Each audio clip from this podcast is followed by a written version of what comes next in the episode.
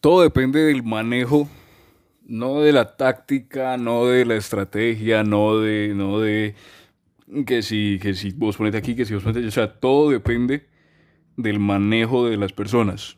¿A qué me refiero con esto? Por ejemplo, vos tenés un equipo que tiene a Jordan, tiene a Pippen, tiene a Stockton, tiene a Magic, tiene a Ewan, tiene a Bird, tiene al propio Carmelo y tiene a, mm, ¿cómo se llama?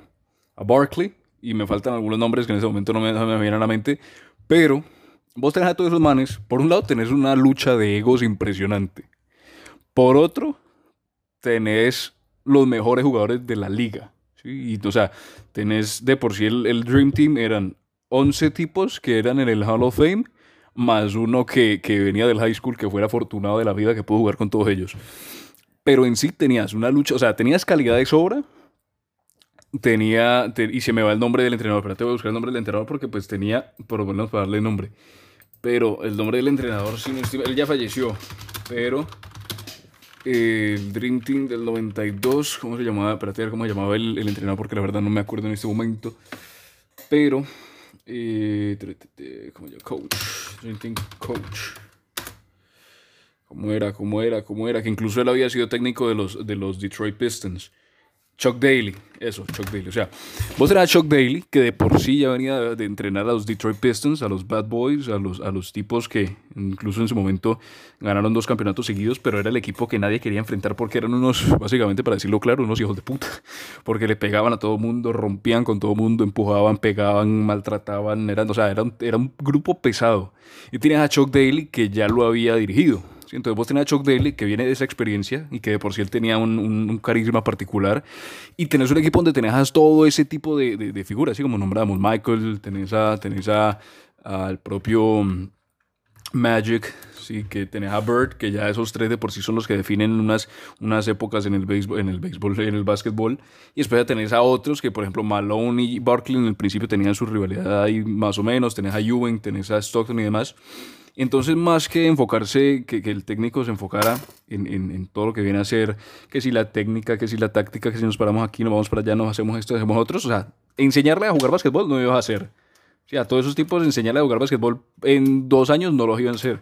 Entonces era, era manejar todos esos egos y poner cada cosa en su lugar. Por ejemplo, si nos remontamos o lo cambiamos, por ejemplo, al fútbol, tenés el caso de Zidane, con, con, el Madrid, sí, que en su momento Zidane en el Madrid tenía a Bale, tenía Cristiano, tenía a Benzema, tenía a Kroos, a Modric, tenía Casemiro, tenía Ramos, tenía, o sea, una lucha de egos, sí, toda una figuras completas.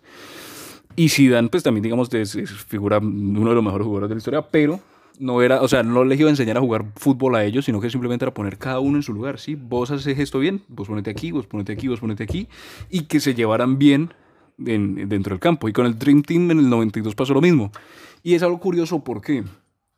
Porque pues al principio, o sea, ellos eran conscientes de que había unos egos que, unos egos que existían, o sea, no era como que eh, evadieran eso, ¿sí? no era como que no se dieran cuenta o que no expresaran el hecho de que pues había ese, ese, ese temor de que los egos no permitieran, no permitieran, digamos, trabajar en equipo, no había ese temor sea, no era como que lo evadieran, sino que incluso lo nombraban. Cuando hacían las conferencias de prensa, ellos pues decían que, que eran conscientes de que había egos y que pues al final iban a intentar encontrar la manera de, de enfocarse de, y, de, hacer que todo funcionara, porque pues al final estaba representando a Estados Unidos, estaba representando a la nación frente al mundo con unos jugadores que en su momento, pues digamos, Jordan era la figura mundial, sí, era la figura que todo mundo quería ver, todo mundo quería conocer, y aparte tenías a Johnson, a Magic, que también, tenía al propio Bird, que también, y muchos otros demás, pero si vos te enfocas en algo particular y por ejemplo, en, esto lo contaban en un, documental, estaba en la primera práctica de, de ellos como equipo. Ellos estaban haciendo, pues digamos, unas distintas prácticas para prepararse. Primero tenían que pasar por los eliminatorios, un torneo eliminatorio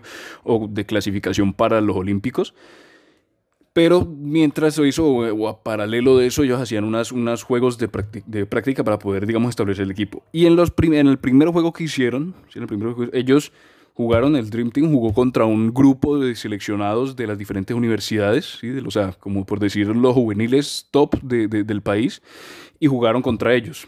Y durante el partido se comentaba que ellos, pues, digamos, el Dream Team empezó a pasar la pelota, pasar la pelota, pasar la pelota, pero estaban descoordinados y no tenían como ese, como ese, ese como esa, sí, esa conexión, valga la redundancia, de, decir, bueno, yo hago esto, yo hago esto, yo hago esto, tenemos el líder, o sea, pasaban tanto el balón por el hecho de que nadie quería, digamos, romperle el ego al otro, ¿sí? Nadie quería llegar y decir, bueno, yo mando aquí, yo mando aquí, porque todos tenían ese temor como decir, bueno, ¿qué vamos a hacer?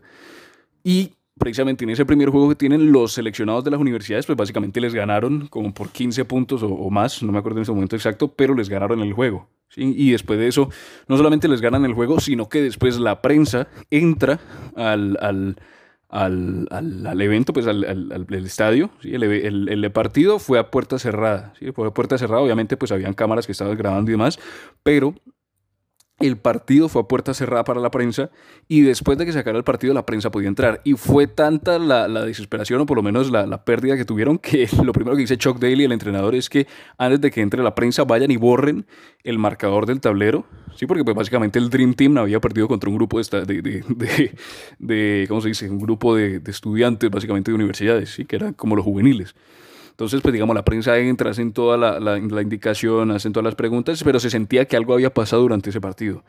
Y lo curioso es que al final, uno de los asistentes de, de, de, de, Chuck Daly dice que esa fue una prueba que puso Chuck Daly. ¿Por qué? Porque Daly en ese momento no hizo cambios en el equipo, no dio indicaciones, no hizo básicamente nada, sino que simplemente se sentó a ver el partido y pues teniendo el resultado final que, que, el Dream Team básicamente perdió contra un grupo de estadounidenses. Y eso, de alguna manera, fue una técnica que utilizó Chuck Daly. ¿Por qué? Porque, digamos, tenías a todas esas figuras, a todos esos egos, a cada uno de esos jugadores que habían sido que si campeones, que si MVP, que si estrellas mundiales.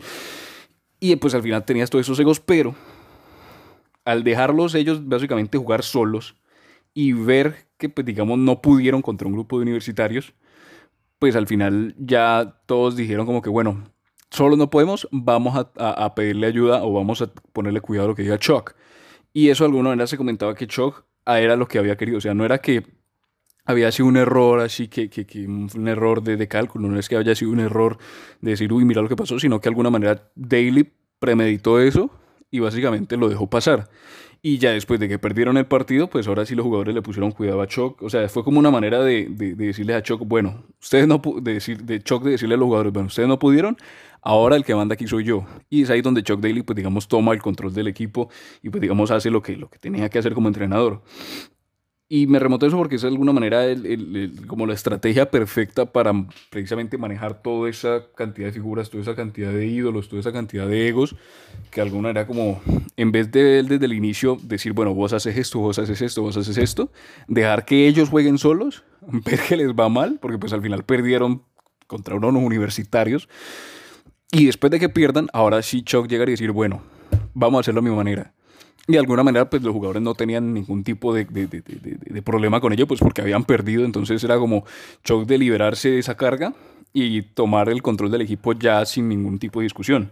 Entonces yo creo que eso es lo que, por eso es que me refiero que, que de alguna manera cuando se tiene todo ese tipo de figuras, cuando se tiene estrella, no solamente ahora en básquetbol, sino también en lo que viene a ser fútbol o lo que viene a ser el propio, otro, otro, otro, ¿cómo se dice? Otro, otro deporte de, equipo, como puede ser el voleibol, como puede ser el propio béisbol, como puede ser todo, el, todo deporte de, grupo, cuando se tienen tantas figuras, al final lo que importa no es eh, que si la táctica, que si la técnica, que si esto por aquí, que si esto por allá, porque pues al final no le vas a enseñar a jugar básquetbol a esos tipos, sino que básicamente es organizar todo en su lugar, que cada cosa vaya en su lugar. Si por ejemplo, si estás en una casa, que la cocina tenga los platos, tenga la estufa, tenga el horno, que la, la cama en la pieza, que si el sillón en, en, la sala, y o sea, poner cada cosa en su sitio y dejar que las cosas fluyan, pero con un orden, o sea, como todo en orden para que las cosas fluyan bien. Y no necesariamente llegar y estar que si la táctica, que si esto, que si lo otro, porque al final el tipo, los tipos son los mejores en el mundo, entonces pues saben, saben jugar básquetbol.